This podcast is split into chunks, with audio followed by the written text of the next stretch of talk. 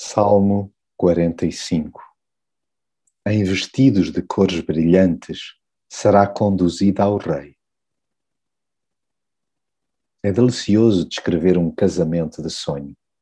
Poesia jorra dos nossos lábios, tamanha é a alegria que sentimos pelas pessoas envolvidas. Quanto mais próximas nos são, maior o regozijo interior. O coração quase que nos salta do peito e a boca enche-se de elogios desmedidos.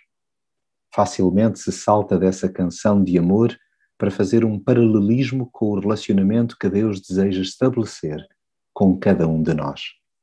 Que abençoada aliança nos é proposta, sem que nós a merecêssemos. Vemo-nos no piscar de olho gracioso de Jesus, atraídos para uma comunhão eterna.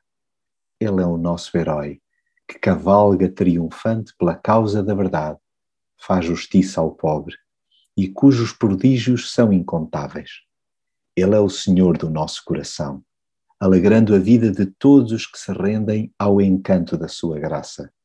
Esqueçamos os namoricos passados e as paixões assolapadas, meras propostas mundanas, dedicando-nos de corpo e alma àquele que, apesar dos nossos podres, viu beleza em nós.